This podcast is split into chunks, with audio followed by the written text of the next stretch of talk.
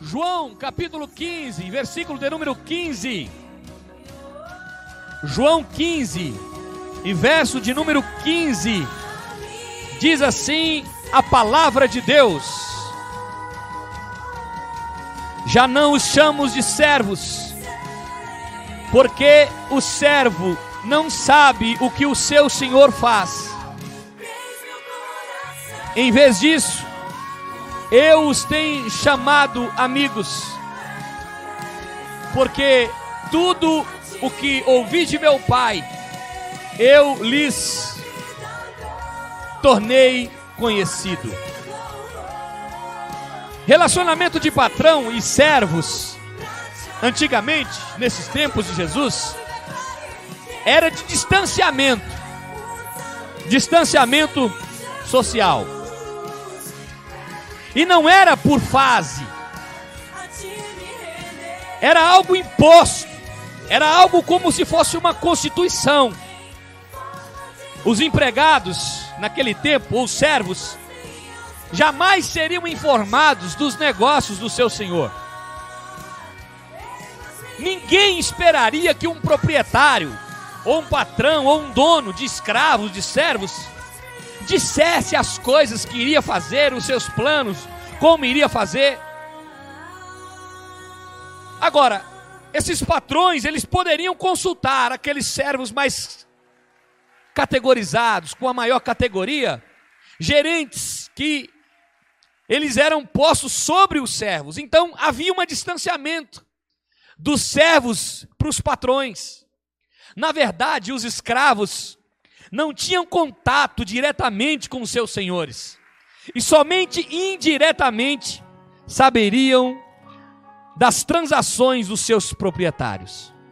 Interessante, queridos, que Jesus, o enviado de Deus, poderia ter mantido esse relacionamento comum de distanciamento entre Senhor e servos. Porém, ele preferiu um outro tipo de vínculo, um outro tipo de relacionamento. Os servos eram por demais afastados do seu Senhor, que não conheciam o, os processos de seus pensamentos, de seus planos, de seus desejos. Agora, esses patrões, eles tinham alguns amigos que sentavam à mesa e que tinham intimidade com eles e eles tratavam sobre os servos e sobre os escravos que trabalhavam nas fazendas dos seus patrões. Interessante que esses amigos que sentavam na mesa, em breve eles, eles começariam a, a conhecer os sentimentos, os desejos dos patrões.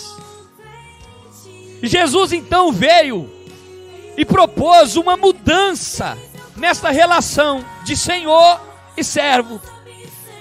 Ele começou então a chamar os servos, todos, todos os servos, sem acepção deles. Ele chamou os servos, colocou a mesa e começou a compartilhar tudo aquilo que o Pai o ordenou que compartilhasse. Então por isso, Jesus mudou esse relacionamento. Jesus agora chama os servos, os escravos, aqueles que, que, que não tinham importância nenhum, e coloca para sentar à mesa dele. E agora ele declara: olha, vocês agora não são mais servos, vocês são meus amigos, porque eu quero repartir a minha intimidade com vocês, eu quero ter um relacionamento com vocês, eu quero que vocês sentem à mesa comigo. Eu quero conversar com vocês. Eu não quero distanciamento. Eu quero proximidade. Eu quero relacionamento com vocês. E é por isso, queridos, que nós temos a mente de Cristo. Aí a Bíblia vai nos dizer em 1 Coríntios capítulo 2, e o verso de número 16 o seguinte: Quem conheceu a mente do Senhor para que possa instruí-lo? Nós, porém, temos a mente de Cristo. Cristo nos concedeu o Espírito Santo a fim de nos direcionar nos desejos, nos propósitos e nos destinos de Deus para com o homem aqui na terra. O próprio Cristo declarou isso: vocês serão meus amigos.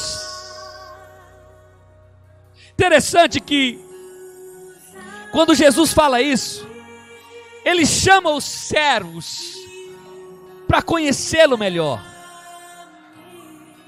Interessante é que, quem tem um amigo como Jesus, não precisa medir palavras, pois não tem nada do que se ocultar. Quem tem um amigo como Jesus, pode se aproximar dele com fé, pode se aproximar dele e falar as palavras sem medir. Ele ouve todas as pessoas que se aproximam dele. Também não precisa enfeitar as suas palavras, porque da abundância do coração das pessoas é que vão sair as palavras. E bem-aventurados são aqueles que conseguem ter um, uma comunhão familiar com Jesus, sem reservas com esse Pai, com o nosso Pai. E o grande sinal desta amizade, queridos, é partilhar confidências.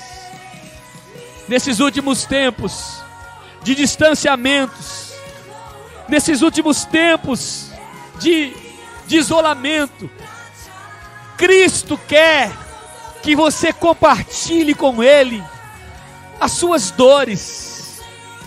Cristo quer que você compartilhe com Ele as suas frustrações. Cristo quer que você confidencie a Ele os seus segredos. E o caminho para nos tornarmos amigos de Cristo é a gente se arrepender das nossas falhas, é a gente se arrepender dos nossos pecados e obedecer de todo o coração a palavra de Deus. Fazendo desta forma, impreterivelmente, seremos pessoas melhores. Consequentemente, amaremos mais as pessoas e anunciaremos mais esse nosso amigo Jesus. Queridos, deixa eu dizer uma coisa para vocês. A desobediência, o pecado, e o Filho de Deus não combinam. Elas ocasionalmente se encontram, mas não podem viver em harmonia. Deus está nos chamando para arrepender, nos arrepender dos nossos pecados, dos nossos erros. Deus está nos chamando nesses últimos dias para nos aproximar dEle, com o nosso coração aberto confessando as nossas culpas e nos aproximando dEle, nos humilhando debaixo da Sua potente mão, com o coração amável, com o coração arrependido e com o coração voluntário. Deixa eu dizer uma coisa para encerrar a minha fala aqui nesta noite para a gente orar. Invista na amizade com Jesus, vai valer muito a pena. Você não vai se arrepender se você investir no teu relacionamento com Jesus. Esta noite eu quero convidar você para que nós oremos e peçamos a Deus que nos ajude a ser amigo de Jesus. Para que ele nos ajude a sentir o que Jesus sentia, a amar como Jesus amava a falar como Jesus falava. O meu desejo hoje aqui e a minha oração hoje aqui com vocês é para que a gente possa se arrepender e olhar para Cristo e dizer: Cristo, eu quero um relacionamento mais profundo contigo. Eu quero ser mais amigo teu. Me aceite como teu amigo e comece a ter um relacionamento mais profundo com Deus. Eu quero convidar você agora para que você ore comigo aí no teu particular. Você, a sua casa, a sua família, os seus amigos. Tempo de nos humilharmos diante de Deus. É tempo de nos achegarmos a Deus. É tempo de colocar a nossa casa em ordem. É tempo de nos aproximar desse Deus amável e amigo que nos ama e que nos amou primeiro, e que nos escolheu primeiro. É tempo de comunhão com o Pai. É tempo de abandonar as velhas práticas e dizer: Cristo, eu quero andar onde tu andares, eu quero viver como o Senhor, eu quero compartilhar das experiências que eu tenho contigo, eu quero amar pessoas, não importando as diferenças. Cristo fez com que todos assentassem à sua mesa, sem nenhum tipo de acepção, e é isso que Ele espera de nós. Se você pode, erga suas mãos para o alto, aleluia, e ore comigo agora. Nós vamos orar por essas pessoas que estão pedindo oração aqui. Às vezes não dá para citar o nome delas, mas amanhã, pela manhã cedo, nós já temos o nome de cada pedido de oração aqui e clamamos por cada um de forma específica. Por isso, deixa aqui o seu pedido de oração por um amigo, um amigo, um irmão, um parente, alguém que precisa de uma intervenção divina. E nós vamos orar. Queridos, oremos ao Senhor mais uma vez nesta noite. Pai, nós louvamos o teu nome. Nós agradecemos, Senhor, por tudo o que o Senhor tem feito por nós. Oh Deus, o benefício que tu nos deste de abrir os nossos olhos e nos revelar, Senhor, nos revelar, meu Pai, a tua vontade através da Sua palavra. Oh Deus, que coisa maravilhosa o Senhor nos fez. Senhor, nos apresentamos diante de Ti nesta noite mais uma vez. E o nosso pedido, Pai, é que o Senhor perdoe as nossas falhas. Senhor, nos ajuda a ser Teu amigo. Ajuda-nos, Senhor, a compreender a importância de ser amigo Teu. Porque, Senhor, quantas vezes nós batemos e a porta não abre. Porque muitas das vezes estamos fazendo pedidos egoístas e que não coadunam com os seus desejos e com o seu coração. Ajuda-nos, Senhor, mais uma vez nesta noite. Nós te suplicamos, meu Pai, por amor do teu nome, coloca as tuas mãos, estenda as tuas mãos sobre nós, converte-nos a ti, Senhor. Faça, meu Pai, com que nos aproximemos de ti Faça, Deus. Ajuda-nos a nos tornar amigo teu. Ajuda-nos a passar tempo contigo. Ajuda-nos, Senhor, a estar mais perto de ti. Ajuda-nos, Senhor, a ouvir mais os teus ensinamentos. Nós queremos ter um relacionamento de amizade contigo. Nós queremos ser teu amigo, Jesus. Eu te peço agora, Pai, sobre cada família que está conosco orando. Oh meu Deus, coloca as tuas mãos. Abra, meu Deus, os nossos corações, os nossos ouvidos, para que nós possamos compreender, Senhor, a tua vontade, os teus caminhos, para que cada família possa te servir ainda mais a cada dia, Senhor. Meu Deus, para que haja desejo em nós te servir, de te adorar, de cultuar o seu nome, de ler a tua palavra, de orar, de clamar, de buscar a tua face. Oh meu Deus, quantas pessoas necessitadas agora. Quantas famílias que precisam de um socorro. Quantos homens, quantas mulheres agora, Senhor, que precisa agora, meu Deus, de uma intervenção divina. Pai, esses pedidos de oração agora. Senhor, contempla cada necessidade haja. Aquele que precisa de cura, dai a cura. Aquele que precisa de proteção, proteja. Aquele que precisa de um milagre, faça o um milagre. Aquele que está doente, sara. Aquele que está na UTI, que regrida para a enfermaria e que volte para sua casa. Aquele que está entubado, Pai que ele retorne, Senhor, para a UTI, e que vá para a enfermaria, e que volte para sua casa curado, Senhor. nós oramos agora. Por favor, por misericórdia. Ouça o nosso clamor. Ouça a nossa oração.